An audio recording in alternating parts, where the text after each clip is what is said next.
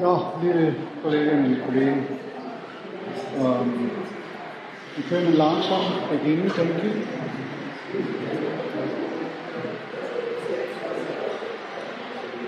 Oder ich habe diesen heutigen, diesen heutigen Termin vor, abweichend auch von anderen Semestern, wo ich also die dem Philosophie der Demokratie vorgetragen habe, einmal auch eigens äh, die Verbindung von Religion und Demokratie zu thematisieren, eigens zu thematisieren, weil, äh, wie Sie mich kennen und wie Sie wahrscheinlich auch bisher gesehen haben, äh, immer irgendwie auch die Frage der Religion mitbehandelt worden. Soll, sollen wir da die Tür auch zumachen? Oder ist irgendein besonderer Grund, dass die offen ist? Danke. Ja, ähm,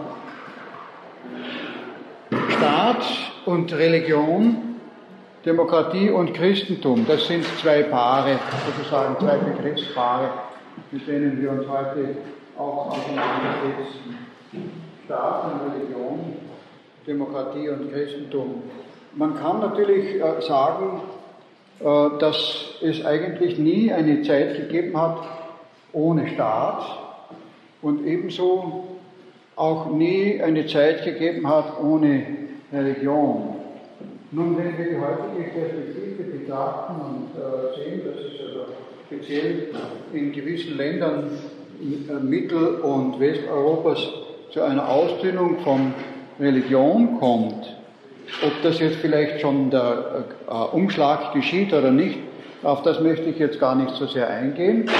Aber dann ergibt sich die Frage, ist, handelt es sich hier um eine Ausnahme oder handelt es sich hier um eine, ähm, ja sagen wir, eine so starke Veränderung, dass die bisherige Regel außer Kraft gesetzt werden sollte, dass es nie eine Gesellschaft ohne Religion gegeben habe ja, also da äh, möchte ich einmal erinnern an die kommunistischen Staaten, wo man äh, die Religion mit äh, Gewalt unterdrückt hat und wo allerdings eine, ein Ersatz für die Religion geherrscht hat, und zwar die kommunistische Ideologie und die kommunistische Partei haben sowohl theoretisch als auch in einer quasi liturgischen Praxis äh, die religiösen Bedürfnisse, äh, nachdem sie die Religion verboten haben, versucht selbst äh, zu erfüllen. Also da gab es dann auch den Begriff der Sozialreligion, etwa vom Soziologen Alfred Weber, dem Bruder des von uns schon mehrfach erwähnten Max Weber. Also Sozialreligion heißt dass eben äh, eine äh, Identität in allen Gebieten mit der Religion besteht, außer im Transzendenzbezug. Also das wäre eine recht interessante Perspektive. Natürlich ist dann die Frage auch noch gegeben, äh, gibt es nun auch sozusagen einen Ersatz für den Transzendenzbezug? Natürlich gab es ihn auch im Kommunismus. Das heißt, in einer Form, die Hoffnung auf eine sozialistische Gesellschaft war zwar ausdrücklich abgegrenzt gegenüber der christlichen Erwartung eines Jenseits, aber in der Praxis hat es sich so abgespielt, dass natürlich ein äh, Mensch, der also 1917 äh, auf äh, die sozialistische Gesellschaft gewartet hat, sie genauso wenig erleben konnte wie jemand, der 1980 gelebt hat und darauf gewartet hat, dass nun endlich die sozialistische Gesellschaft kommen werde. Also das heißt, es war de facto eine Vertröstung auf den Nimmerleinstag beziehungsweise eben auf eine Transzendenz. Das heißt, es war in, in dem Bedürfnis der Menschen sozusagen auch äh, nach Transzendenz hat hier diese Erwartung eines Paradieses, das angeblich ein irdisches Paradies werde, die äh, Lücke gefüllt, die das überirdische Paradies äh, freigegeben hat, nachdem daran zu denken verboten wurde. ja, ich sage verboten, weil es de facto auf das hinausgekommen ist, äh, obwohl natürlich in allen Staaten nicht in gleicher Weise ähm, das äh, auch durchgesetzt wurde. Es ist die ähm, Schließung der ähm, Kirchen, die Schließung der Priesterseminare, äh, das Verbot des Kirchgangs. Ich meine, das Verbot des Kirchgangs zum Beispiel, also ich habe selbst Verwandte gehabt in Tschechien, das war so, dass man äh, den Kirchgang sehr wohl äh, auch nach wie vor machen konnte, aber es war eine Bespitzelung, das heißt, es wurde registriert, wer geht in die Kirche und wer die Kinder in die Kirche schickt oder selbst in die Kirche geht, hat er natürlich keine Möglichkeit mehr, äh, bestimmte, das heißt alle gebildeten Berufe, Bildungsberufe und äh, höheren Berufe zu ergreifen. Also das kommt sozusagen auf dasselbe hinaus. Und äh, das war sozusagen die Frage, wie war das im Kommunismus? Aber man könnte jetzt sagen, jetzt ist die Situation ja offenbar anders. Wir haben ja nicht einen so materiellen Zwang, äh, mit der also mit einem totalitären System in Verbindung steht. Und dennoch gibt es offenbar eine Erosion der Religion. Gibt es da eine Parallele? Ja, ich äh, sehe sehr wohl auch eine Parallele. Interessanterweise bereits äh, Georg Simmel hat davon gesprochen, dass die Geldwirtschaft in unserer Zeit äh, zunehmend die Funktion erfüllt, die früher die Religion erfüllt hat, nämlich die äh, Vertröstung auf eine Zukunft, die Sinngebung, die Sicherheit, wird durch die Geldwirtschaft geliefert. Du hast eine Geldwirtschaft, also hast du eine Religion. Und äh, das stimmt nicht, das stimmt durchaus auch überein mit einigen Überlegungen äh, von Philosophen, die nicht ausdrücklich Sozial- oder Religionsphilosophen waren, wie zum Beispiel ja, um mal äh, Ludwig Feuerbach zu nennen. Ludwig Feuerbach sagt, das, wovon du dich abhängig fühlst, das ist dein Gott. Nun, wenn sich jemand vom Geld abhängig fühlt, dann ist es nach der Definition von Ludwig Feuerbach sein Gott.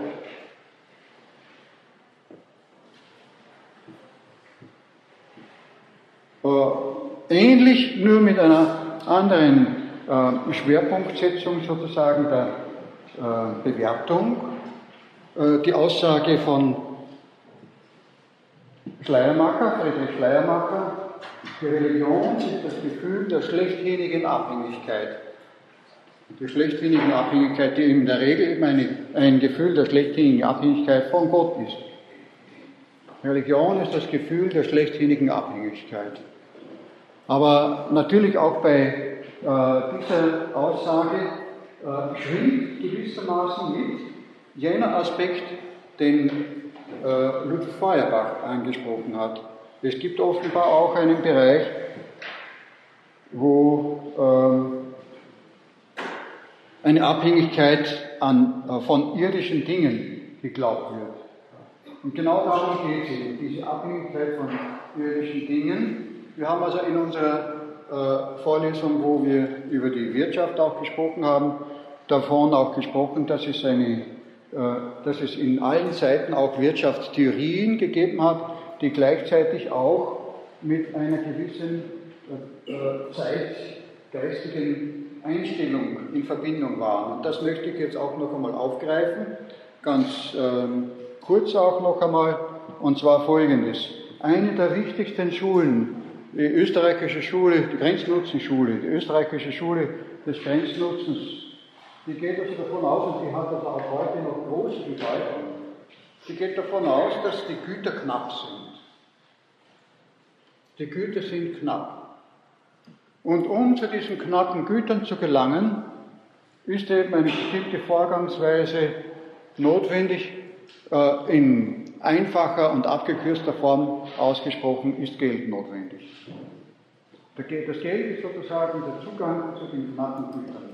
Es sind nicht für alle genug Güter da und äh, entscheidet, äh, entscheidend ist sozusagen, ob man nun über das Geld verfügt, um an die Güter heranzukommen. Ich habe über diesen Gedanken auch ein wenig reflektiert in zweierlei Hinsicht. Erstens habe ich darüber reflektiert, welche Güter sind damit gemeint, wie schaut das heute aus, wie wurde damals äh, diese Knappheit der Güter verstanden. Man hat gesagt, die produzierten Güter sind knapp, weil die Menschen eben nur halt beschränkt Güter produzieren, beziehungsweise auch Güter ernten. Äh, das ist ja auch eine Art von Produktion. Und äh, gerade auf diesem Gebiet haben wir eigentlich heute, wenn man, uns, äh, wenn man äh, ehrlich ist, eine sogenannte Überflussgesellschaft. Wir haben nicht mehr diese Knappheitsgesellschaft. Wir haben eine Überflussgesellschaft. Trotzdem wird das Dogma der knappen Güter aufrechterhalten. Ich kann gar nicht, also wenn die Leute äh, darüber äh, diskutieren, in der Kürze immer äh, diese ganze philosophische Problematisierung anbringen, dann lassen wir die Leute halt einmal reden. Aber äh, es stört mich, weil es einfach philosophisch falsch ist. Aus der heutigen Perspektive kann man gar nicht mehr von dieser Knappheit sprechen. Also es gibt natürlich einige einzelne Güter, die äh, vielleicht äh, nach wie vor knapp sind, also irgendeine seltene Briefmarke oder irgendetwas, die sind knapp. Ja. Aber im Grunde genommen handelt es sich beim Großteil der Güter, die wir äh, besorgen, äh, durchaus um Güter, die im Überfluss vorkommen. Bezüglich der Nahrungsmittel kann man also dann auch noch in den Zeitungen lesen, wie viele Güter davon allein verderben, dadurch, dass sie eben angeschafft worden sind und nicht äh, gekauft oder gekauft und nicht konsumiert worden sind. Und dann von einer Knappheit der Güter zu sprechen, einer solchen Verschwendung, finde ich einfach fast so sündhaft wie die Verschwendung selbst. Das ist also der eine Aspekt. In dem Zusammenhang auch, damals hat man gesagt, es gibt gewisse Güter, die nicht knapp sind. Und zwar, es gibt Güter, die von der Natur im Überfluss zur Verfügung gestellt werden und die deshalb auch keinen Preis haben. Und dazu gehört insbesondere äh, Luft, Wasser und Boden die sind in Überfluss vorhanden. Und genau da treten aber heute die Probleme auf. Die Luft wird schlecht. wir haben in Wien noch ein Glück, dass wir relativ gute Luft haben. Aber wenn Sie einmal nach Mexiko kommen, oder brauchen es nicht so weit, nur nach ähm, Istanbul, früheres Konstantinopel, da bleibt Ihnen die Luft weg im, im wahrsten Sinne. Das heißt, die Luft selbst wurde bereits eine Mangel Ware für alle. Und es gibt natürlich ein paar Leute, die dann versuchen, außerhalb dieser äh, Megacities äh, sich jeweils zu erholen. Das können sich halt ein paar Leute erlauben. Dann haben sie wieder die Luft zum Atmen. Dann kommen sie halt wieder mal kurz hin und so geht es halt dahin. Aber gerade das ist nicht unbedingt das Wahre. Und die Philosophie, die also dahinter steckt, ist eben damit auch widerlegt. Die Knappheit der Güter, die spezifisch auch in gewissen Bereichen eine Ausnahme hat. Und beim Wasser ist es natürlich viel dramatischer, da brauche ich gar nicht darüber zu sprechen. Nicht nur was das Trinkwasser betrifft, sondern überhaupt auch äh, Brauchwasser wird knapp und vom Boden. Also seinerzeit war es halt so, da hat man gedacht, man kann also jetzt ausweichen und ein neues äh, Land urbar machen und dann hat man schon wieder einen neuen Boden zur Verfügung. Die Weltbevölkerung wächst, wir wandern auf die 7 Milliarden und der Boden wird immer knapper und immer noch knapper. Äh, man, spricht, man fragt sich damit ernst, äh, ist es noch für den Gesamtorganismus Erde ertragbar, auf so wenig unbebauten Boden sozusagen reduziert zu werden und der Rest ist alles von menschlicher Hand radikal verändert. Kann die Erde das überleben? Und dann wird noch immer nicht reflektiert die Veränderung dieser Dogmatik, die eben so schön erklärt, warum es eben hohe Preise gibt und warum man also mit dem, äh, mit dem Verkauf von Gütern berechtigterweise äh, einen schönen Schacher machen kann, dass man also möglichst viel Geld hereinkriegt, weil der andere so bedürftig ist, es zu haben. Also ähm, die Philosophie, die dahinter steckt, ist jetzt eine zweite Perspektive, die ich auch noch aussprechen möchte. Die Philosophie, die dahinter steckt, ist die, die Menschen haben alle einen Durst nach Gütern. Das Grundgefühl des Menschen, die Grundbefindung, das Wesentliche des Menschen besteht darin, dass er einen Durst nach Gütern hat. Dem widerspricht natürlich äh, eine religiöse Betrachtung des Menschen. Da gibt es einen anderen Durst, einen Durst nach einem sinnvollen Leben. Die Gottverbundenheit, die eben darin besteht, ein sinnvolles Leben äh, führen zu können. Das ist eine völlig andere Perspektive. Ein andere, eine andere Anthropologie. Der Mensch wird von vornherein definiert als habgieriges Wesen.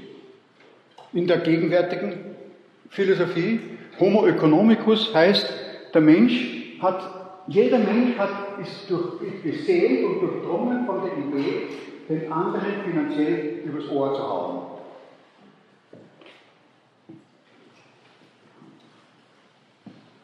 Über, zu, zu über, ähm, ja, wie soll man sagen, zu übertölpeln, könnte man das auch formulieren. Ne? Das ist der ökonomische Mensch. Also ein Mensch, der zum Beispiel eine Spende gibt, ohne dass er davon einen äh, materiellen Vorteil hat, das ist vom Standpunkt des Homo economicus ein Idiot. Ne? Das ist ein völlig unökonomisches Handeln. Das kommt in dem System nicht vor. Wenn er trotzdem so blöd ist und Spenden gibt, dann kann man schauen, wie man mit dem dann ein Geld machen kann, ein Geschäft machen kann. Wenn jemand schon so blöd ist und Spenden geben will. Aber dass es ein Bedürfnis gibt, das durchaus legitim ist und vielleicht sogar wichtig für den Erhalt der Menschheit und der Gesellschaft, das kommt in dem ganzen System nicht vor, in der Grundentscheidung, die eben äh, sozusagen diesem modernen, äh, dieser modernen Religion unter Anführungszeichen zugrunde liegt. Das, was eben Georg Simmel die Geldwirtschaftsideologie nennt, oder so ähnlich halt, nicht?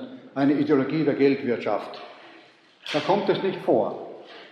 Es kommt nur eins vor, sozusagen, wie schaffe ich es, möglichst viel Geld zu haben, damit ich möglichst viel, viele Güter mir besorgen kann. Vielleicht besorge ich mir sie auch nicht gleich, aber ich habe zumindest das beruhigende äh, Bewusstsein, ich kann mir jederzeit die Güter, wie ich nur so will, äh, beschaffen und dadurch bin ich natürlich richtig.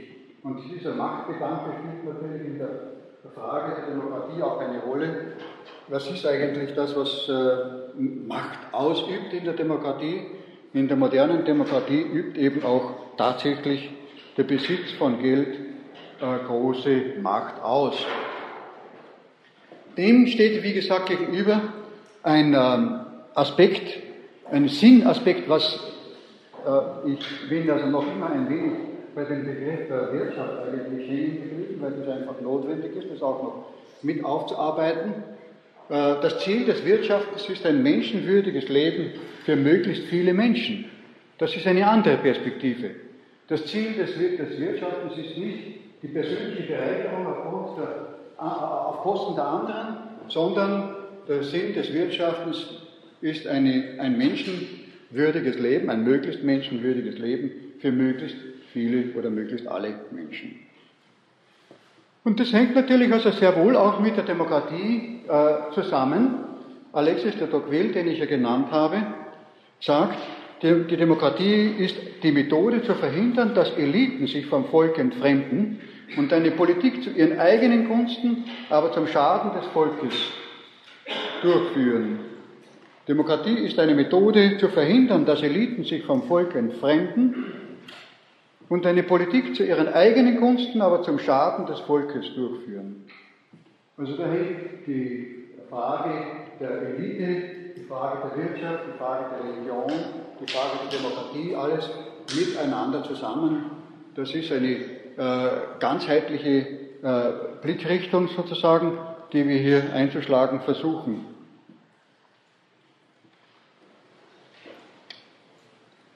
Es ist eine, eine Änderung unseres Denkens sozusagen notwendig. Was ist der Mensch? Die Grundfrage äh, nach Kant, in der die Grundfragen aller Grundfragen sozusagen zusammengefasst sind, das ist die Frage, was ist der Mensch? Wer bin ich eigentlich?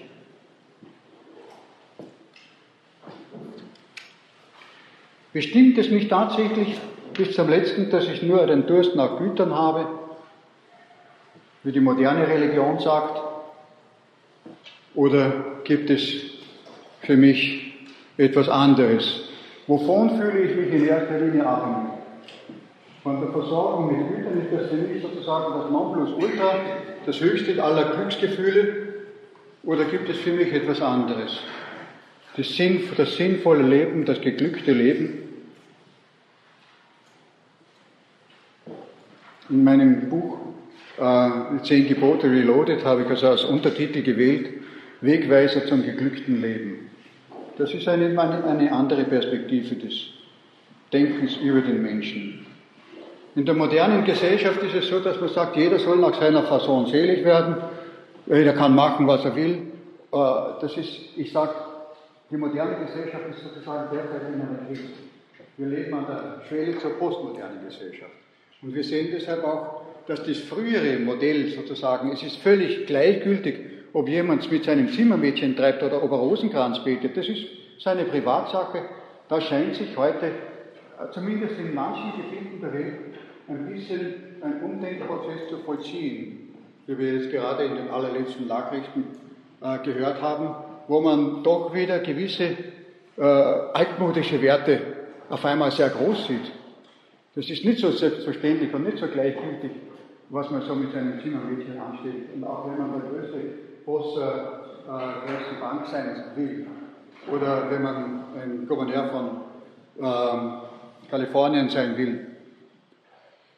Oder wer auch immer. Es gibt so so viele weitere Beispiele noch, die also gerade interessanterweise in der letzten Zeit in der Presse vorgekommen sind. Die Autorität der Moral scheint eine zunehmende Rolle zu spielen und die äh, Elite der Moral, die moralische Elite, von der ich gesprochen habe, als ich damals davon gesprochen habe, waren die Meldungen noch gar nicht so dramatisch äh, als Bestätigung dieses äh, Denkansatzes von mir äh, in der Öffentlichkeit bekannt.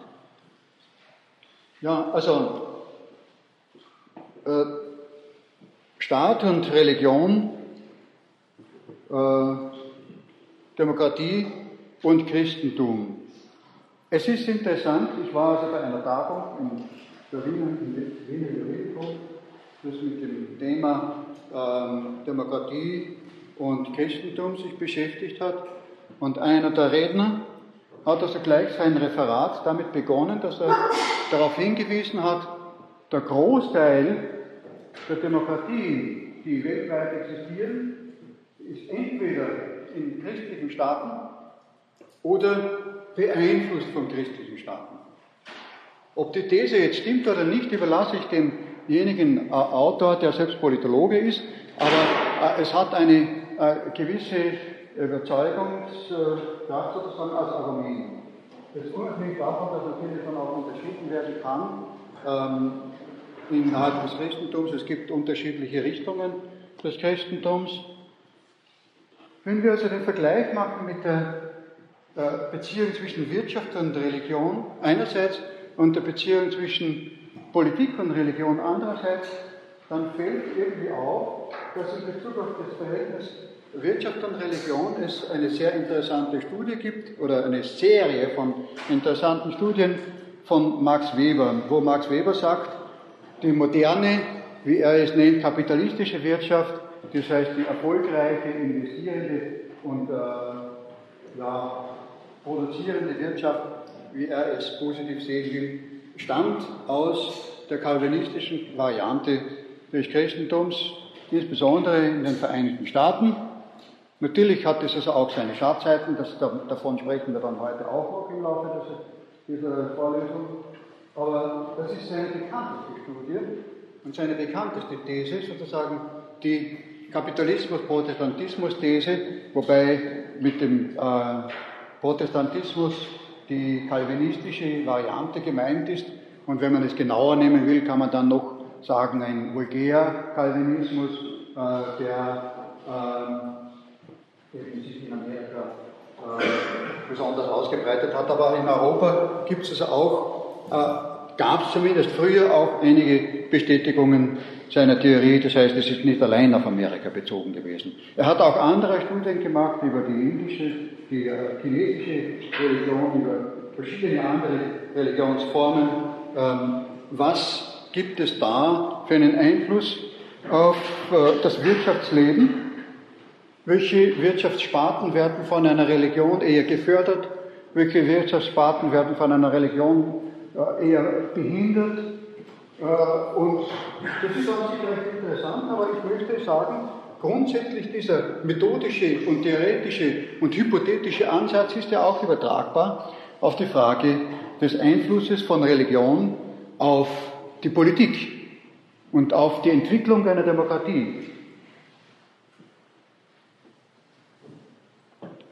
Und dem möchte ich also auch ein wenig heute nachgehen. Das ist allerdings ein sehr ähm, äh, kurzer Aspekt. Ich habe also an sich schon erwähnt, dass das Mittelalter sehr viele ähm, Ansätze eines späteren demokratischen Bewusstseins äh, entwickelt hat, dass man also demokratische Ideen äh, positiv gesehen hat, vielleicht positiver als in der Antike, äh, und dass man von der Volkssouveränität langsam auch zu sprechen begonnen hat. Nun gibt es also eine Phase in England, das war etwa zur Zeit von Oliver Cromwell, Damals gab es eine radikale Bewegung und diese radikale Bewegung gilt in der Ideengeschichte als äh, die eigentliche Auslöserin des, der, der praktischen Entwicklung von Demokratien, das sind die Levelers. Äh, das Wort Leveler war ursprünglich ein Sportwort, das sind die Gleichmacher. Äh, obwohl sozusagen das Gleichmachen gar nicht so sehr ihre, äh, ihre Absicht war. Sie haben also davon gesprochen, dass jeder die gleichen Rechte hat.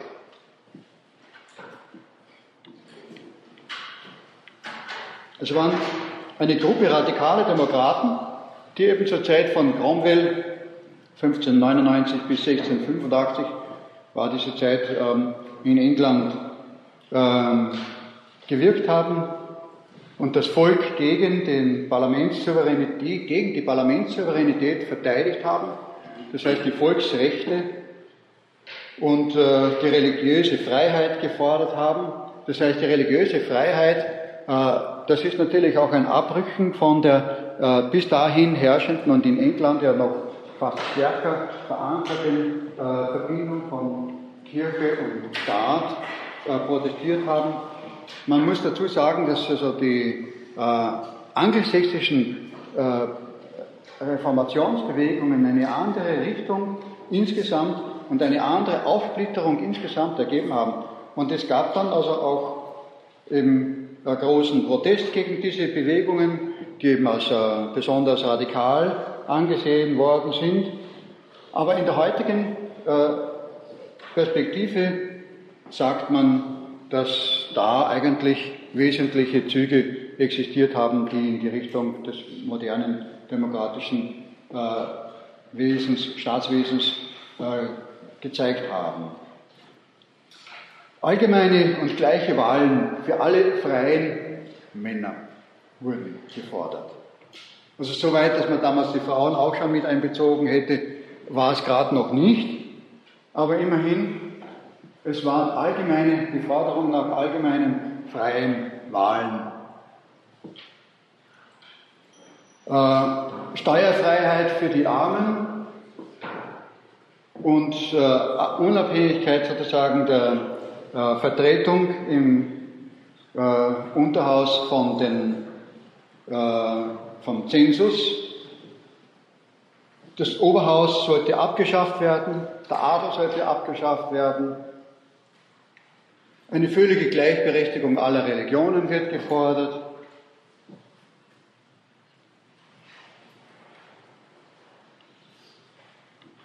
Ein gewisser Mindestverdienst wird äh, in Diskussion gestellt.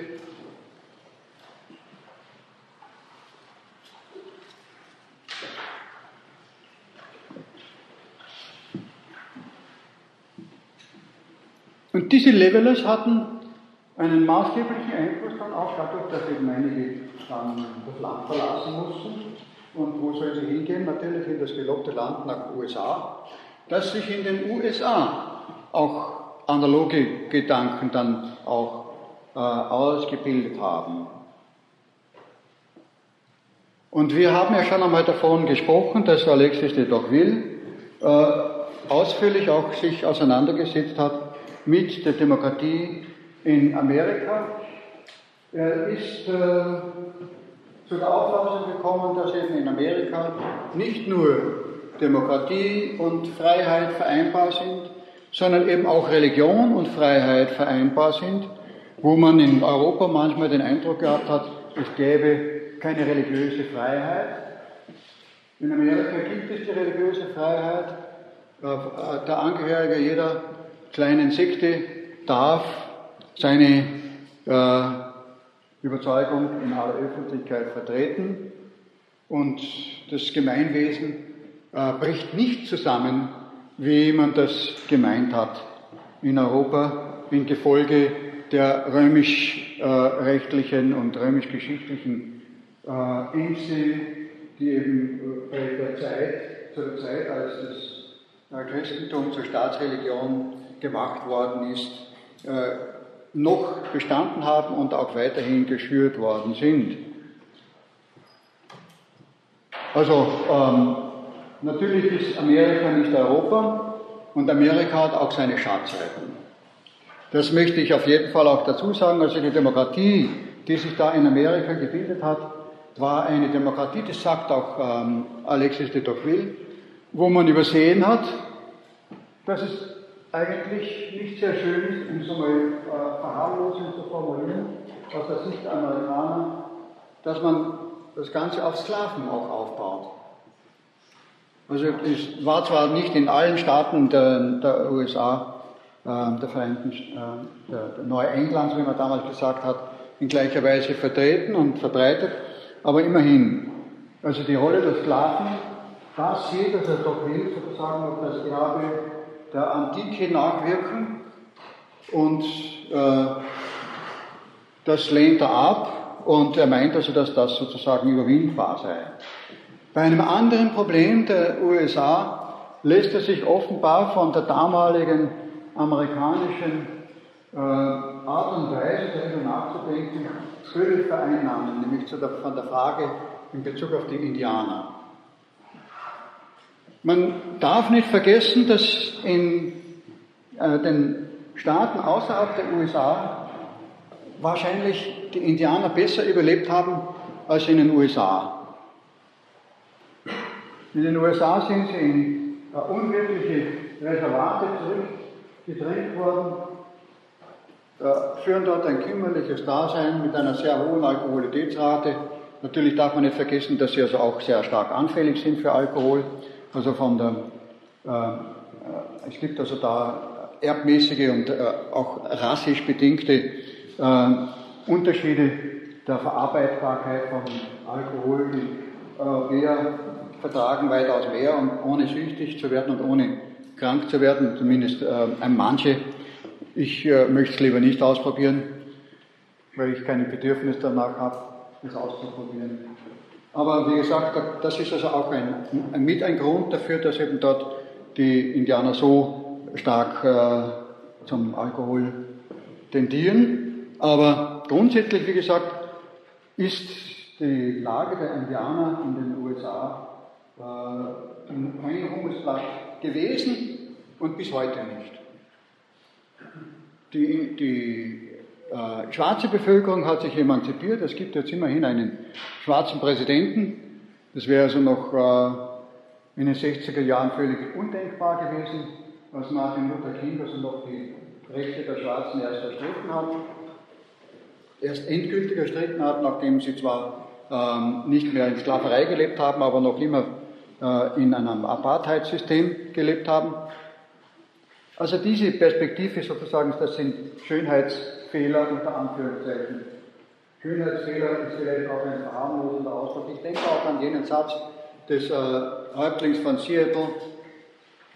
Äh, die Weißen werden erst dann erkennen, dass, das Geld, dass man das Geld nicht essen kann, wenn der letzte Baum gerodet und so weiter ist. Der letzte Fisch äh, gefangen. Ich kenne das Zitat jetzt nicht ganz so auswendig. Irgendwo habe ich da lesen, äh, stehen. Wenn Sie Interesse haben, kann ich Ihnen noch vorlesen. Ja, es ist auch nicht vollständig hier. Ja, also das heißt, äh, es gibt auch eine andere Ideologie. Es ist nicht das Christentum sozusagen die Ideologie schlechthin in den USA. Letztlich oder viel sagt allerdings, es war sehr wohl das Christentum als eine Voraussetzung gegeben, äh, als eine gegebene Voraussetzung dafür, dass sich die Demokratie in der Form entwickeln konnte. Sagt er ausdrücklich. Also nicht nur äh, sozusagen als Ideengeschichte, sondern auch als eine Organisationsform. Und zwar dieses, äh, dieser Gedanke der Organisationsform, das, ist, das verdient es auch, dass man darüber nachdenkt. Er meint, also nachdem alle sozusagen irgendwo in irgendeiner äh, Religionsgemeinschaft organisiert sind oder waren und dort Reiche und Arme zusammen in einer Gemeinschaft sind, kommt es sozusagen zu, äh, zur Begegnung und auch zur Diskussion über konfliktträchtige Aspekte innerhalb der Gemeinschaft. Sie beten miteinander, sie haben einen gemeinsamen Geist und in diesem gemeinsamen Geist versuchen sie dann auch diese Probleme relativ gut zu lösen. Das war so ungefähr Aspekt. Interessant übrigens ist also auch, dass auch Hegel sagt, äh, der Geist ruht in der Gemeinschaft.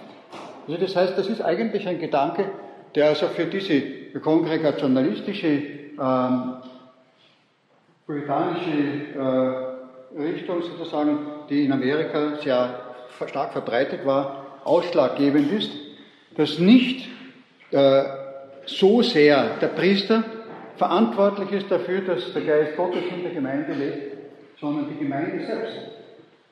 Die Gemeinde verpflichtet sich dazu, sozusagen treu dem äh, dem Gedanken treu den Regeln äh, zu sein, die Jesus gegeben hat. Und von der Gemeinde ist es abhängig. Wenn man heute sagt, wir sind Kirche, ja, die amerikanischen Kongregationalisten und auch äh, andere Richtungen, die Methodisten, auch Quäker und so weiter, spielen da eine Rolle. Bei denen ist es sozusagen eine äh, gelebte Glaubensform. Wir sind die Träger. Es ist nicht irgendein Priester, auf den man sich dann verlassen kann oder über den man schimpfen kann, äh, oder äh, auf dem man sich ausreden kann und so weiter, sondern es sind wir selber. Also deshalb, äh, deshalb wurde dann dieser Gedanke auch übertragen. Die Gemeinde, die Gemeinschaft der einfachen Menschen bestimmt das Schicksal nicht nur der Pfarrgemeinde und der Kirchengemeinde, sondern bestimmt auch das Schicksal des Staates. Die Übertragung aus der religiösen Ebene auf die politische Ebene.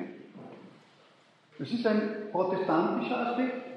Es gab allerdings auch katholische, äh, europäische und katholische Aspekte, die in eine ähnliche Richtung gegangen sind, aber mit größeren äh, Rückschlägen auch, weil also die europäische, ähm, die katholische Tradition also den Versuch immer wieder gemacht hat, sozusagen sich mit den herrschenden Mächten irgendwie nicht allzu stark äh, über, über Kreuz zu kommen oder sich anzulehnen oder zumindest nicht einen Konflikt aufzubauen.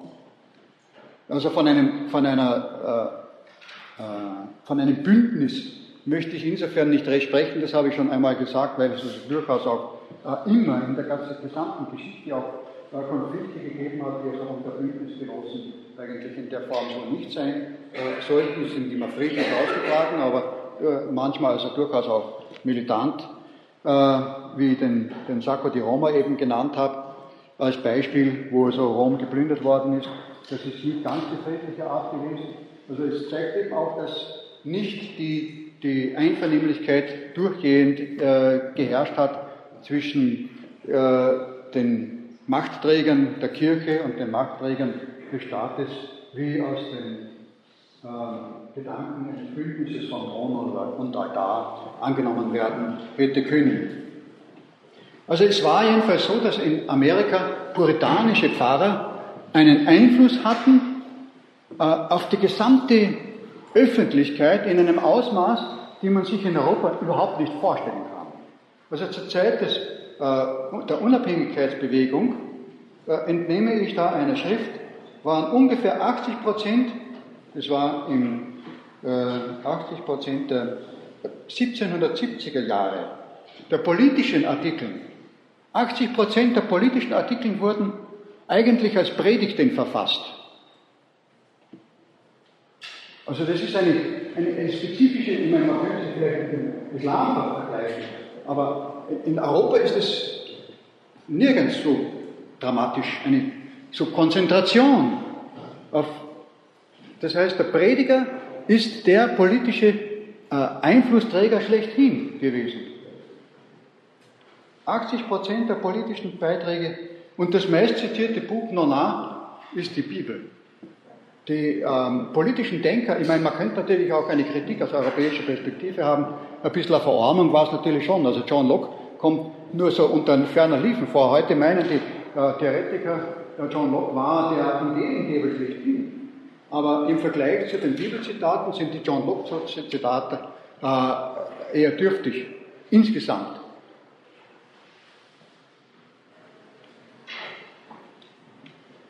Also dieser puritanisch-protestantische Einfluss in Amerika war eben äh, immens groß.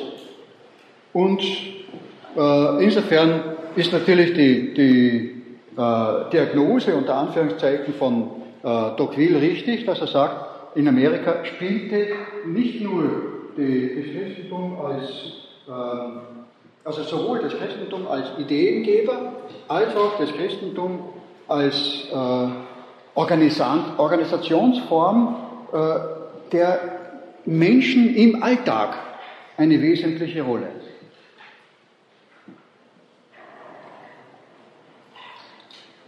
Ja, es, es, gibt natürlich also auch in äh, Europa solche ähnlichen Ansätze. Also ich denke etwa daran, dass im Vorjahr der Präsident äh, Maltas, Malta ist bekanntlich ein sehr stark äh, vom Glauben geprägtes Land. Als ich dort war, die Leute, die ich kennengelernt habe, die sind nicht jeden Sonntag in die Kirche gegangen, sondern jeden Tag in die Kirche gegangen. Die durchschnittlichen Leute. Und da sagt dann eben auch der Präsident Maltas, Demokratie ohne Christentum hat keinen Bestand. Er fürchtet sozusagen, wenn man jetzt den säkularen oder säkularistischen Einfluss der EU auf Länder wie Malta, aber natürlich auch andere Länder übertragt, dass das einen Schaden aus äh, äh, anrichten wird, aber nicht nur in jenen Ländern, sondern dass es überhaupt zu einem Schaden kommt. Also auch über diese Probleme müssen wir sozusagen nachdenken. Es gibt sozusagen jetzt eine äh, Zerstörung äh, gewisser Altertraditionen, äh, die als Säkularismus bezeichnet werden. Und es gibt daneben einen Aspekt, den ich von dem Begriff Säkularismus unterscheiden möchte, und dieser Begriff ist säkular. Also säkular und Säkularismus unterscheiden sich in einer ähnlichen Weise wie zum Beispiel liberal und Liberalismus, insbesondere in Bezug auf die Wirtschaft zum Beispiel, weil eine liberalistische Wirtschaft ist nicht mehr liberal, sie äh, übervorteilt den kleinen Wirtschaftstreibenden, was in einer liberalen Wirtschaft nicht der Fall sein könnte. Und ähnlich auch äh, sozial und sozialistisch, insbesondere wenn man den, die sozialistischen Staaten äh, Osteuropas von anno dazumal betrachtet und diesen Begriff äh, heranziehen möchte. Also das heißt, in einer ähnlichen Form, der Ismus als solcher ist eine, äh, ein, ein Suffixes Ausdruck, dass sich hier etwas verselbstständigt und zu einer obersten Instanz gemacht wird, äh, das gegen alle anderen Instanzen sich durchsetzt und sozusagen gegen die Vernunft herrscht. Und in dem Sinne möchte ich auch unterscheiden zwischen Säkular und Säkularismus. Der Begriff Säkular ist, was in der gesamten Säkularismusdiskussion nirgends reflektiert wird. Der Begriff Säkular ist eigentlich ein Begriff, der aus der Theologie stammt. Sie kennen den Begriff vielleicht, die Säkularinstitute, der Säkularpriester. Was bedeutet ein Säkularinstitut? Was bedeutet ein Säkularpriester? Das bedeutet die Hinwendung zur Welt. Das heißt, zuerst einmal muss man irgendwo gewesen sein, außerhalb der Welt, dass man eine Hinwendung zur Welt machen kann. Also säkular heißt eine Hinwendung zur Welt. Und deshalb ist auch dieser ursprünglich theologische Aspekt, wenn man es genau betrachtet, von vornherein wieder sichtbar. Eine Hinwendung, bitte. Aber genauso wurde auch Klöster säkularisiert. Die haben nicht nur den geistlichen Gebieten, sondern sie Bauern aufgestanden und auch Klöster säkularisiert. Der Rechtsziel. Könnte mir da vorne jemand das, ich bin sehr schlecht beim Hören, äh, wiederholen? Also, säkular ausgesprochen. Das heißt, diese Hinwendung zu weg. Ja. Das ist nur ein, geistiges Säkular, Säkularisierung wurde ja auch viel verwendet im Kontext von Rückführung von geistigen Gütern in äh, weltliche Gemeinden. Also Ja, äh, ja, Im Zuge der Bauernaufstände. ja, ja das, da werden wir schon drauf kommen. Okay, aber das ist ja auch Säkularisierung. Ja, das ist Säkularisierung oder Säkularismus, aber nicht säkular. Okay? Ja, ja. ja dann verstehe ich Ihre Frage und ich hoffe, ich habe sie fürs erste Mal beantwortet. Also säkular ohne irgendwelche äh, äh, Betreibung sozusagen, äh, ohne irgendeinen einen Suffix der Ismus oder Isierung, Ismus und Isierung ist ja eigentlich nichts anderes als die lateinische und die deutsche Form. Ne? Ja, also das heißt, die Hinwendung war das, der ursprüngliche Gedanke, der äh, sozusagen dem Ganzen den Namen gegeben hat. Und in dem Sinne äh, stelle ich auch meine Überlegungen an, dass im Grunde genommen ein gewisser säkularer Aspekt nicht nur dem Christentum nicht widerspricht, sondern eigentlich im Christentum in einer besonderen Form sogar äh, zum Ausdruck kommt. Das heißt sozusagen, das Lernen, äh, das Erlernen eine, einer Vernunft, einer, einer vernünftigen Beweisführung, die auch dann als vernünftig angesehen wird, wenn man nicht unbedingt zunächst einmal die Bibel zitiert hat. Das heißt, die Vernunft als Vernunft. Und das war eben auch ein Charakteristikum der europäischen Geistesentwicklung, dass die Vernunft als Vernunft entdeckt worden ist. Die, äh, René Descartes sagt, dass der äh, Mensch, weil er eben äh, von, sich von Gott geliebt weiß, sich auch verlassen kann auf seine Vernunft, weil er weiß, dass der Gott kein böser Dämon ist, der ihn täuschen möchte und ihm nur etwas vorgaukelt, dass es Vernunft sei. Natürlich gibt es da und dort auch äh, so äh, kleine Widerhaken. Also Sie kennen alle die optischen Täuschungen und genauso gibt es auch Vernunfttäuschungen. Aber nur weil es optische Täuschungen gibt, werde ich nicht aufhören, sich auf das Bild, das mir mein Auge vermittelt, mich zu verlassen. Und äh, René Descartes hat in seinen Meditationen eben auch diesen Gedanken geäußert, weil eben sozusagen Gott mich nicht täuschen möchte. Ich weiß, dass ich also diese Fähigkeiten von irgendjemandem habe. Ich habe sie nicht selbst gemacht, mir selbst gemacht. Ich bin ein Beschenkter durch diese Fähigkeiten. Und wer mich beschenkt hat, der könnte entweder mich täuschen haben wollen und mir sozusagen nur etwas vorgaukeln wollen, oder wie es in unserer Tradition und in unserem äh, Innersten des Denkens sozusagen auch anklingt und sich in den, ins Bewusstsein bringt, es könnte eben der liebende Gott sein. Und wenn es der liebende Gott ist, dann kann ich mich also auch auf die Vernunft verlassen. Dann kann ich auch die Vernunft anwenden. Dann kann ich nach äh, vernünftigen Gründen forschen. Das ist dieser Gedanke, der nach seiner Auffassung eben von dem ähm, auch äh, einen theologischen Hintergrund hat, interessanterweise in seinen Meditationen. Man äh, nennt es meistens nicht so. Man sagt halt, na gut, manchmal wird es dann sogar ab, äh, abgewertet, indem man sagt, na, da hat er einen Sprung gemacht zu Gott. Und das ist natürlich nicht ganz so schön, weil wir hätten es lieber gehabt, wenn er den Sprung zu Gott nicht gemacht hätte. Na, dann lassen wir das jetzt beiseite und gehen wir wieder zur Tagesordnung über. Das soll er heute so gesagt haben. Aber das geht uns nichts an. Wir sind ja heute aufgeklärt. Also so ungefähr wird manchmal auch über die Karte rübergefahren. Aber lesen Sie es im Original und denken Sie wirklich einmal darüber nach, was da steht.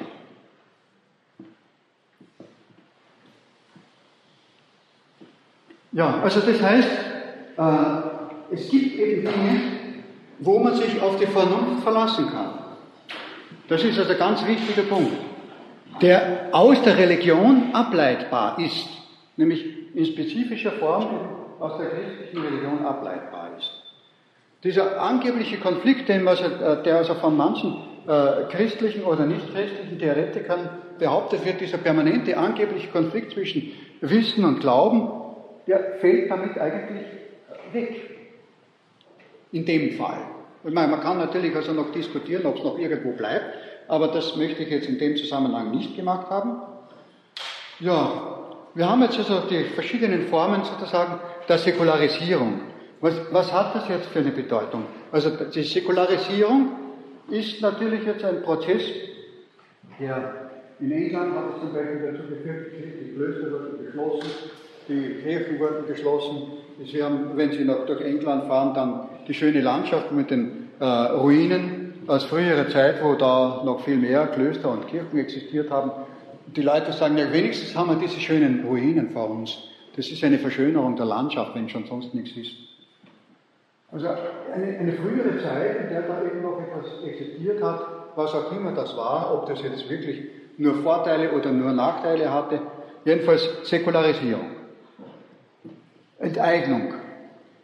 Interessant ist, dass, dass ich bei Karl Marx einen Satz gelesen habe, äh, ich weiß nicht, ob ich den in dieser Vorlesung schon genannt habe, er sagte, diese Säkularisierung von Grund und Boden der Kirche und der Klöster hat für das Volk große Nachteile gebracht. Es war eine Bereicherung von wenigen, die ohnehin schon reich waren, und ein Nachteil für die vielen, die früher davon gelebt haben, sei es als Arme, die versorgt wurden durch diese Güter, wobei er sogar darauf Wert legt, dass es damals auch im Gesetz gestanden hat, dass die Armen einen Anspruch vom Gesetz aus haben, äh, nachzulesen in der ersten Band des Kapitals, unter dem Kapitel die ursprüngliche Akkumulation des Kapitals, wo es, äh, Karl Marx sagt, man redet dann von einer ursprünglichen Akkumulation, in Wirklichkeit war es ein Kirchenraub. Er sagt es auch wörtlich. Kirchendiebstahl oder Kirchenraub. Die, die, die Kommunisten haben es halt dann nicht gelesen. Wenn sie dasselbe dann praktiziert haben, massenweise oder sie haben es nicht verstanden oder nicht verstehen wollen oder sie haben sich nicht darum gekümmert. Ich möchte darüber nicht nachdenken, nicht zu viel nachdenken. Denke schon darüber nach. Also das heißt, die Enteignung von Kirche, natürlich gab es also auch andere Aspekte, wo man sagt, na gut, es war also auch ein Vorteil, dass der Josef II. Äh, da und dort einmal ein paar Kirchen aufgehoben hat und dann äh, ein paar Klöster aufgehoben hat. Angeblich ich weiß nicht, ob es wirklich Vorteile hatte. Es ist jedenfalls ein Einschnitt, ein Eingriff in, die, in, das kirchliche Leben. Es war ein Eingriff in die persönliche Freiheit, die sozusagen dadurch erlaubt war, dass jemand sagt, ich bin ein religiös, äh, ein, ein, ein, ein Klosterbruder. Das heißt, als Klosterbruder hatte er nicht mehr die menschliche Freiheit. Man hat gesagt, ja, der hat dem Kloster eh auch keine menschliche Freiheit, deshalb macht es nichts. Also er wählt sich eine Gemeinschaft aus, er muss die Gemeinschaft verlassen. Er wählt sich eine Lebensform aus, er muss die Lebensform verlassen.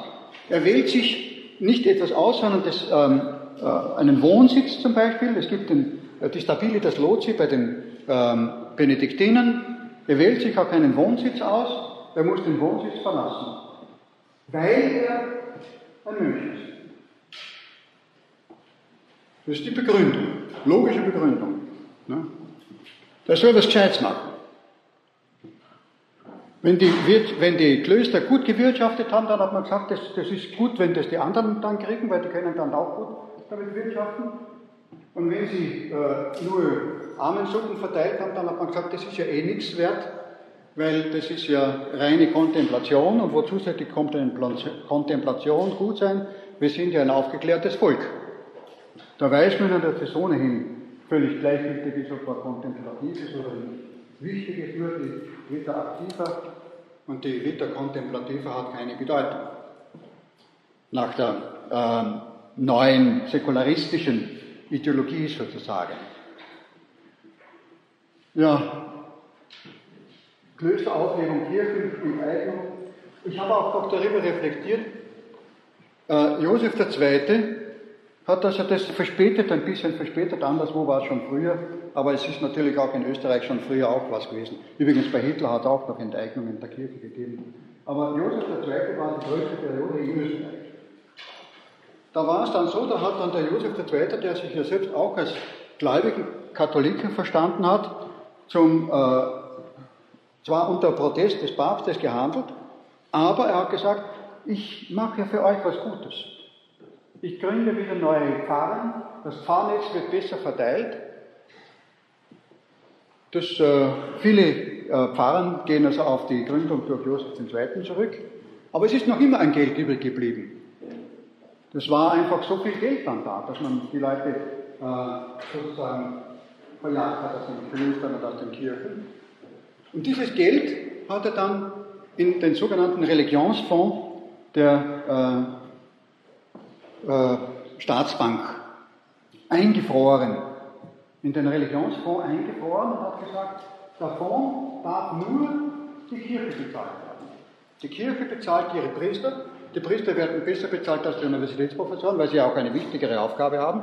Also das ist eine äh, Zweischneidigkeit sozusagen. Er will ja den Priester zu einem schwarzen Gendarmen machen, das heißt einen Stütze des Staates. Der, die Gendarmen äh, müssen eingreifen, wenn jemand was Böses gemacht hat, aber der, der äh, schwarze Gendarm verhindert aufgrund der Erziehung, des Volkserziehung, dass er von vornherein, dass er was Böses macht. Also es ist eine Investition, die sozusagen im Gemeininteresse ist, dass man die Priester gut ausbildet und die, äh, Volk damit also einen Vorteil hat. Ja, jetzt wesentlich ist nun, dieser Religionsfonds wurde nicht angetastet, auch nicht im Ersten Weltkrieg. Äh, andere Staaten haben also ihre ganzen Staatskassen geleert, damit sie den Krieg gewinnen. Also im Ersten Weltkrieg hat man das nicht angetastet. Ob das also, äh, welche Folgen auch immer das gehabt hätte und so weiter, Jedenfalls ist, ist, dieses Geld ist noch da geblieben. Man hat es aber auch später nicht angetastet, das heißt also, die, äh, Minister hatten keinen Zugriff drauf. Das ist also geblieben. Und das war dann das beste Motiv für Hitler, Österreich zu überfallen, weil er gesagt hat, die haben so viel Geld. Damit kann man wieder Krieg führen. Das heißt, indirekt über lange Umwege ist dieses Geld, das also aus der Säkularisierung äh, gewonnen worden ist, für die Finanzierung des Hitlerkrieges letztendlich verwendet worden.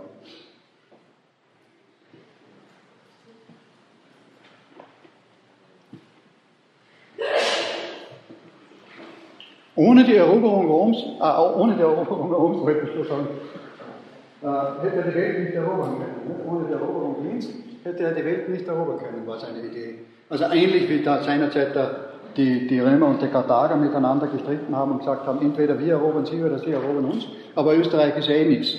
Ne? Österreich hat keine Macht. Den bringt den zwingen wir so und so dazu. Es hätte auch äh, eventuell, äh, es hätte eventuell auch anders kommen können, aber wir wissen nicht, wie die Geschichte gewesen wäre, wenn sie anders gewesen wäre. Es gibt in der Geschichtswissenschaft einen, einen Satz, man darf die Frage nicht stellen, was wäre gewesen, wenn. Und der Philosoph darf diese Frage zwar schon stellen, aber sie ist trotzdem auch für den Philosophen ein bisschen schwierig und vielleicht sogar gefährlich. Man kann es nicht wirklich sagen, was wäre gewesen, wenn. Wichtig ist also nur, dass ich eben hier diese Unterscheidung angebracht habe zwischen säkular und säkularistisch. Und in dem Sinne sage ich, es ist gut, dass sich die Demokratie sozusagen säkular entwickelt hat. Säkular heißt zum Beispiel, das, was wir auch gesagt haben, dass da die frühe Forderung dieser Freikirchen war, die Religionsfreiheit.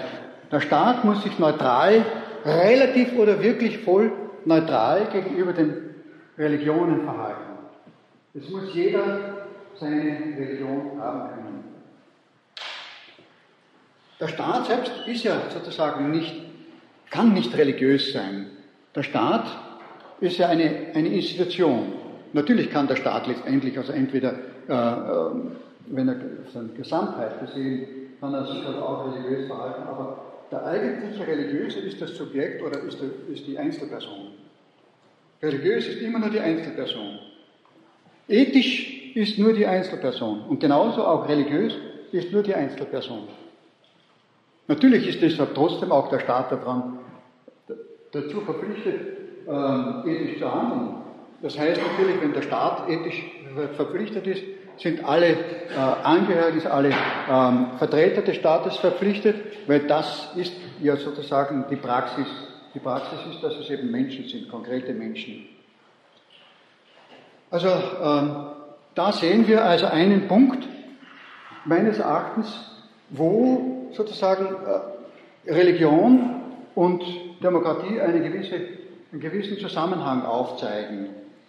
Religion und Demokratie oder Christentum und Demokratie.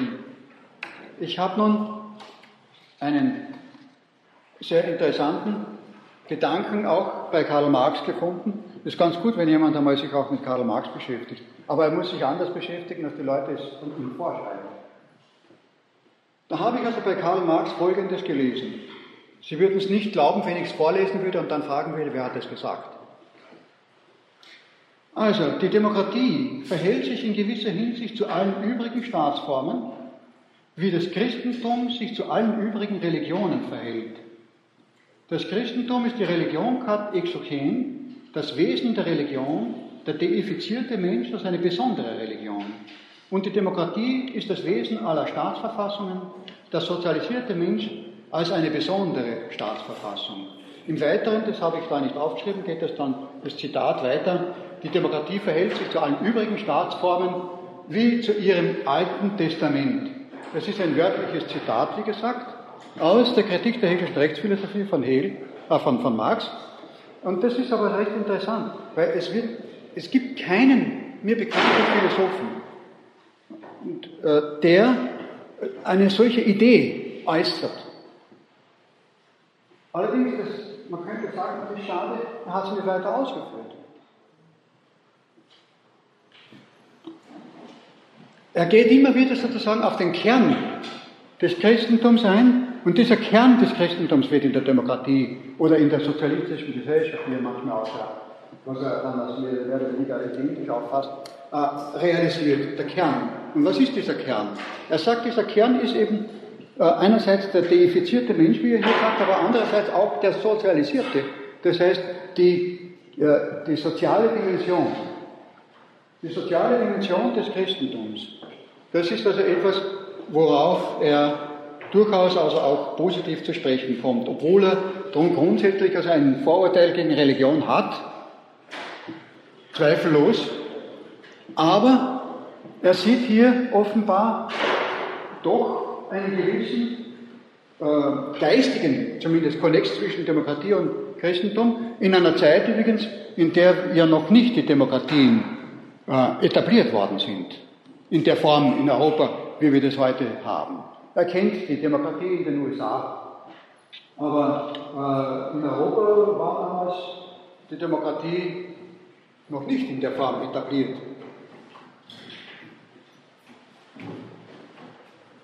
Man muss also immer in solchen Zusammenhängen auch den geschichtlichen äh, Hintergrund kennen.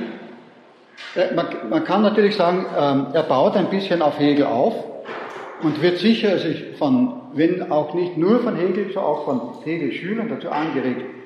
Aber was sagt Hegel? Der Hegel sagt zum Beispiel, der Staat ist göttlicher Wille als gegenwärtiger sich zu wirklicher Gestalt und Organisation einer Welt entfaltender Geist. Das heißt, der Staat ist göttlicher Wille. Das ist eine, eine sehr interessante Formulierung und diese äh, interessante Formulierung, die hat möglicherweise den äh, Marx zu dieser Überlegung dann auch angeregt, was heißt das? Äh, es geht um eine Gemeinschaft. Und diese Gemeinschaft ist also nach Hegel sozusagen eine Gemeinschaft, die sich nach göttlichem Willen bilden sollte. Und die Frage ist jetzt, was bildet man diese Gemeinschaft? Wodurch entsteht diese Gemeinschaft?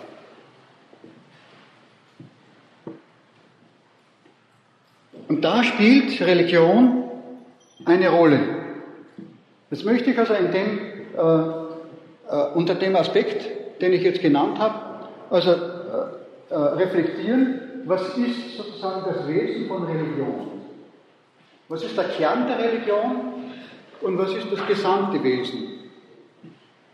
Ich stelle hier Thesen auf, die ich allerdings also auch äh, in mehreren Beiträgen ähm, in, ähm, in schriftlicher Form und auch in mündlicher Form an Kongressen äh, präsentiert habe.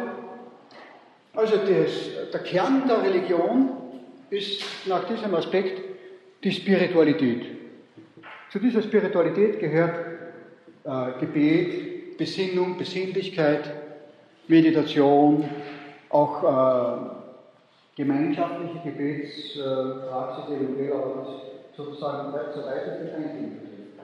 Grundsätzlich ist das sozusagen etwas, was den Einzelnen betrifft.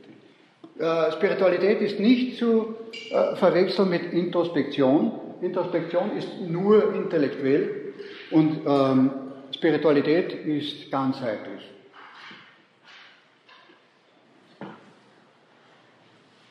Spiritualität gibt es in allen Religionen. Die Mystiker des Islam gelten als, äh, insbesondere interessanterweise die persischen Mystiker gelten als äh, besonders hervorragende Mystiker und so weiter. Es gibt also Ähnliches in den verschiedensten Religionen, gibt es Formen von Spiritualität. Und Spiritualität, wo sie, wo sie intensiv entwickelt wird, führt dazu, dass der Mensch mit sich selbst in Frieden ist. Und wo der Mensch mit sich selbst in Frieden ist, dort ist er auch mit den Mitmenschen in Frieden. Dort kann er nicht mehr töten. Das ist auch interessant für mich gewesen, äh, als ich gelesen habe, äh, als die Türken die christlichen Minderheiten außer den, äh, also die Minderheiten, die schon vor der türkischen Einwanderung in den Land Kleinasien waren, außer den Kurden alle vertrieben haben, hat es einen Protest gegeben von das sind mehrere Proteste, aber alle Proteste sind von Sufis gekommen, also von Mystikern. Die Mystiker haben protestiert, das ist ja nicht gut, ihr bringt diese Leute um, das tut man doch nicht. Atatürk wollte sozusagen den Islam modernisieren und zu einer Staatsreligion machen und das war störend, dass dann äh, andere Religionen da noch immer sind. Aber die sogar die ganze Zeit des Osmanischen Reichs gut, relativ gut überstanden haben, relativ gut. Aber die, die Sufis, das Wort Sufi kommt übrigens vom Griechischen, von Sophia, die Weisheit. Ich reflektiere darüber nicht, ich kenne mich zu wenig aus, wie das entstanden ist und so weiter. Ich sage nur grundsätzlich, äh, Spiritualität schafft inneren Frieden und schafft auch die Motivation zum ethischen Handeln. Das heißt, es läuft irgendwie mehr oder weniger nicht aufgrund dessen, dass man sagt, ich halte jetzt eine Regel ein, sondern es kommt sozusagen vom Inneren heraus. Ein spiritueller, ein echt spiritueller Mensch, je spiritueller, desto mehr handelt einfach richtig. Immer mehr richtig. Das ist natürlich alles eine asymptotische Annäherung über die ich hier spreche. Eine asymptotische Annäherung, also das Absolute äh, lassen wir also jetzt äh, aus der Diskussion. Und nun habe ich gesagt, die Ethik. Die Ethik ist die zweite Schicht. Sozusagen die zweite Perspektive, die zweite, äh, das zweite Wesensmerkmal von Religion. Die Ethik ist nicht das Zentrum der Religion, aber es ist ein wichtiger Aspekt. Äh, Religion äh, fördert Ethik, Religion hat Ethik. Außerhalb von Religion tut man sich schwerer mit der Begründung von Ethik und mit, der, mit dem Anspruch und nicht nur Anspruch, sondern auch mit der Realisierung, mit dem Nachkommen äh, sozusagen, dass man tatsächlich auch motiviert wird, äh, weil eine rein intellektuelle, das sagt ja auch Kierkegaard, eine rein intellektuelle Begründung motiviert mich nicht.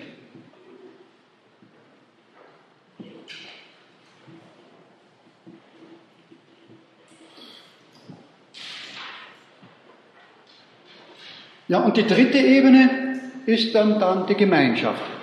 Wenn Menschen sozusagen miteinander im gleichen Geist und in friedlicher Form leben, entsteht Gemeinschaft. Ganz schlicht und einfach. Ist einfach Gemeinschaft da.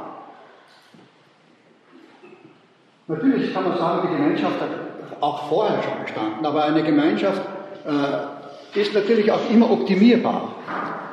Und die Frage ist, so wie wir es auch früher gesagt haben, die Spiritualität ist optimierbar, so ist eben auch Gemeinschaft optimierbar. Gemeinschaft kann mehr gemeinschaftlich werden, wo mehr die Rechte der einzelnen Menschen anerkannt werden, wo mehr Solidarität herrscht, wo mehr Miteinander und weniger Gegeneinander herrscht. Da ist natürlich jeweils um eine nach der anderen Stufen mehr Gemeinschaftssinn gegeben. Der Begriff Gemeinschaftssinn wurde von Alfred Adler äh, in die Welt gesetzt, also im Zusammenhang auch mit Gemeinschaftsgefühl und Gemeinschaftssinn.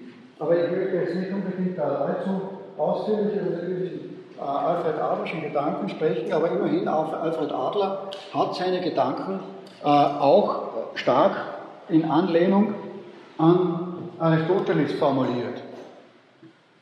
Also das heißt, die aristotelische äh, Philosophie spielte dabei für ihn auch eine äh, doch wichtige Rolle. Nun die Gemeinschaft und nun innerhalb von diesem letzten Aspekt gibt es dann sozusagen auch Lehre. Das ist sozusagen die, die äh, Selbstreflexion einer Gemeinschaft. Aber im Wesentlichen ist immer zu beachten, der religiöse Mensch ist der Einzelne. Die Religion ist immer nur die Gemeinschaft von Einzelnen. In keiner Religion, die mir bekannt ist, heißt es, dass ein ganzes Volk gleichzeitig in den Himmel oder in die Hölle kommt. Immer der Einzelne. Oder ein Weiterleben, was der oder jener hat oder was auch immer. Es kommt immer auf den Einzelnen an und nicht auf die Gemeinschaft. Man sagt, das Christentum hat es übertrieben. Das hat es nicht übertrieben, das hat diesen Kern halt stark betont. Es kommt auf dich als Einzelnen an. Das ist keine Übertreibung. Übertreiben kann man natürlich alles. Aber das ist also an sich ein wichtiger Aspekt. Die Einzelperson ist sozusagen die Substanz. Die Gemeinschaft hat keine substanzielle Realität. Das habe ich also schon einmal gesagt, auch im Zusammenhang mit Thomas von Aquin. Die Gemeinschaft und der Staat haben äh, nur eine relationale Realität. Das heißt, sie sind Beziehungsrealität. Sie entstehen aus dem Beziehungsgeflecht. Und dieses Beziehungsgeflecht ist ein Geflecht, dessen substanzielle Basis sozusagen immer die Personen, die einzelnen lebenden Personen sind, die immer den Vorrang haben als eigentliche Basis der Mensch. Das Recht des Menschen, aber auch die Pflichten des Menschen, die Menschenrechte, der natürlich dann eben auch die Forderung an den Staat stellen wird und stellen kann und stellen soll, dass diese Rechte auch respektiert werden. Wenn man nicht den Einzelnen in dieser Weise auch ähm, so hervorhebt und äh, die Bedeutung des Einzelnen so richtig einschätzt, dann wird man sagen, ja, wozu brauchen wir denn diese Menschenrechte, wenn sie die Rechte von Einzelpersonen sind? Sollte man doch lieber die Rechte von äh, Volksgruppen oder von äh, Religionsgemeinschaften oder was auch immer, aber dann nicht von den Einzelpersonen. Da sagt die äh, gegenwärtige äh, Theorie meines Erachtens vollkommen zu Recht, es kommt auf den Einzelnen an.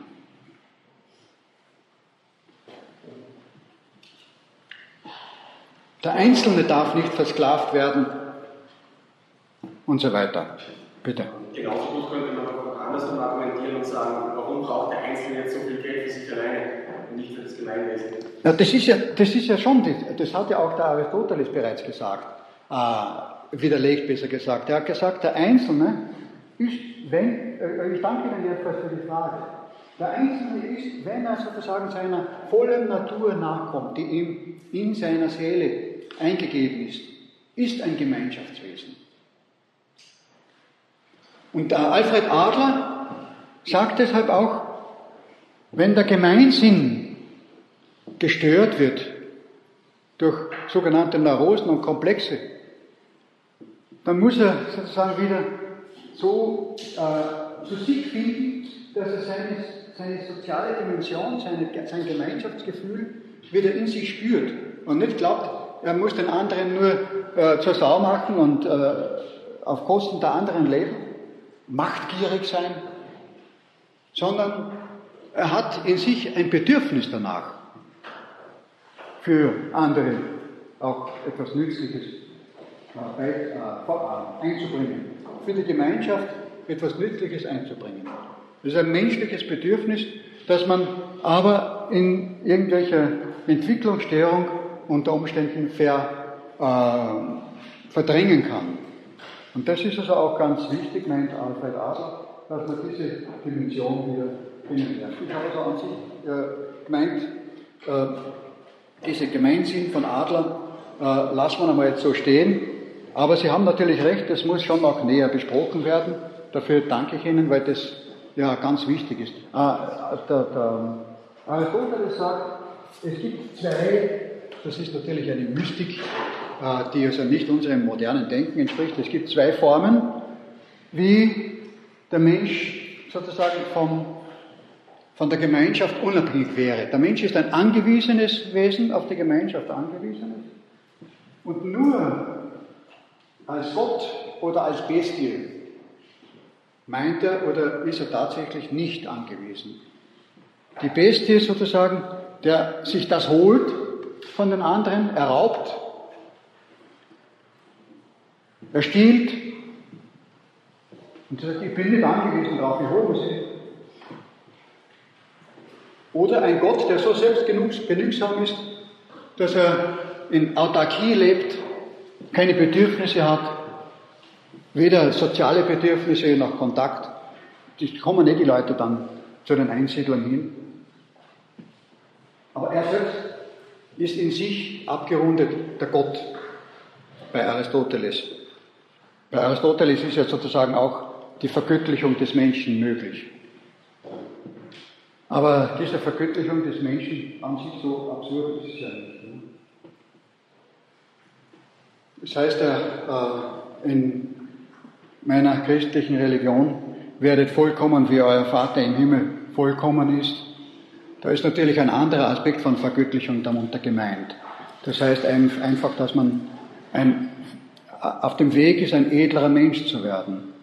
Also Vergöttlichung in dem Sinne, vollkommen zu werden wie der Vater im Himmel, in dem Sinne wäre das sozusagen durchaus positiv zu verstehen. Weil was hat einer für ein Bild von Gott, wenn für, wenn für jemanden Gott ein Tyrann ist und der sagt, ich werde ein Gott, damit ich möglichst viele Menschen umbringe, dann muss man ihn fragen, was hast du für ein Gottesbild? Aber wenn jemand das Gottesbild hat, der absoluten und uneinholbaren, unübertrefflichen Barmherzigkeit, der nie einem Menschen, auch wenn er noch so böse ist, selbst böse sein würde, das ist natürlich eine, ein hoher Anspruch, sich das überhaupt vorzustellen. Aber es beruhigt, wenn wir diese Vorstellung lernen. Ja, also in dem Sinne habe ich eben jetzt äh, den Versuch gemacht in dieser Vorlesung, ich weiß nicht, ob es mir besonders gut gelungen ist, eben einen äh, Zusammenhang zwischen Staat und Religion einerseits und in sehr, in sehr abgekürzter Form, ohne allzu starken Rückblick auf die Geschichte wie es sich ja aus der Sache ergeben müsste, aber ein bisschen war doch drinnen, und von Demokratie und äh, Christentum. Ich habe vielleicht eines nicht ganz so stark hervorgeholt, das ist äh, die soziale Dimension, auf das wurde ich also mit Recht am Ende noch hingewiesen, dass das eigentlich noch äh, stärker ausgeführt werden sollte. Da habe ich aber eben die Absicht, das noch in einer späteren Vorlesung ein wenig intensiver zu machen. Und damit möchte ich äh, schließen bzw. auffordern, wenn Sie Fragen stellen wollen zu diesem Thema, diese Fragen zu stellen. Bitte schön.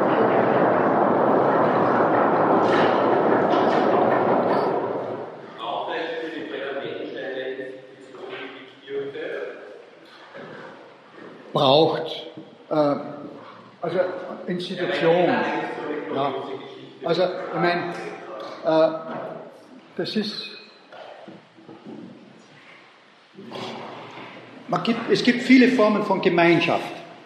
Aber der Mensch braucht Gemeinschaft. Und wenn man Kirche als eine Gemeinschaft äh, auffasst, die sozusagen darin etwas Gemeinsames hat, dass sie den Versuch machen, sozusagen äh, im Sinne Gottes zu leben, dann ist es jedenfalls sehr vorteilhaft.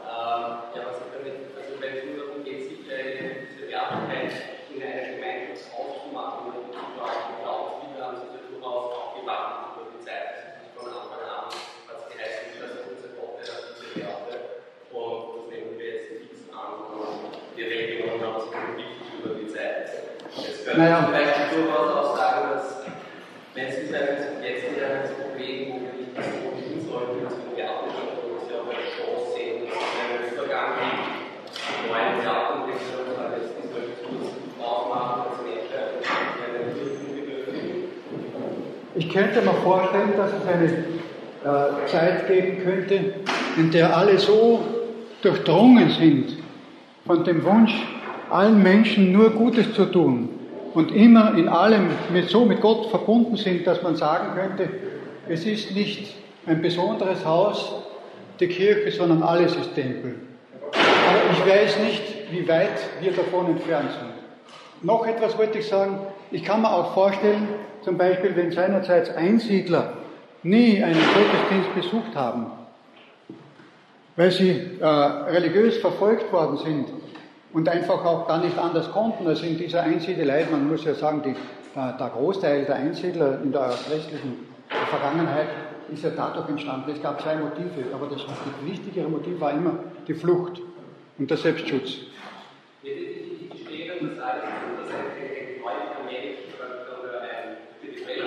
Ja.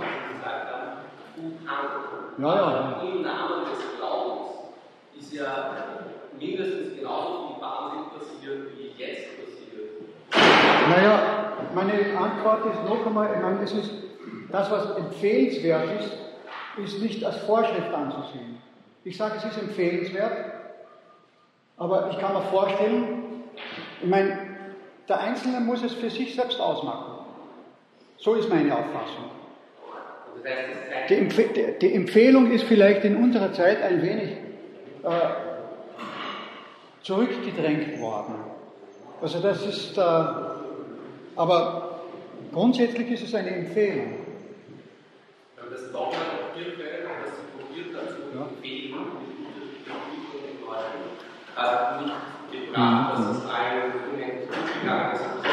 ja. Natürlich. Also wenn jemand, es heißt ja auch ein altes Sprichwort, wenn das, äh, das Herz voll ist, das geht der Mund über. Wenn jemand von etwas wirklich sehr äh, intensiv überzeugt wird, dann geht er hin und sagt es halt anderen Leuten auch. Das ist dieser Missionseifer. Aber das andere ist auch, es gibt auch den Spruch, der also oft missverständlich auch äh, interpretiert worden ist, äh, extra ecclesia nulla salus ist. Dieser Satz wurde äh, manchmal interpretiert sozusagen als Instrument dafür, dass man jemanden anderen dann eins am Schädel haut, wenn er äh, nicht mitmacht. Äh, Man muss wissen, wann ist dieses Wort entstanden. Ich habe das erst selbst vor nicht gar so langer Zeit eruiert, dass es also auf äh, Origenes zurückgeht. Und was heißt das? Das ist ein Wort, das damals verstanden worden ist als Trostwort in einer Zeit der Verfolgung.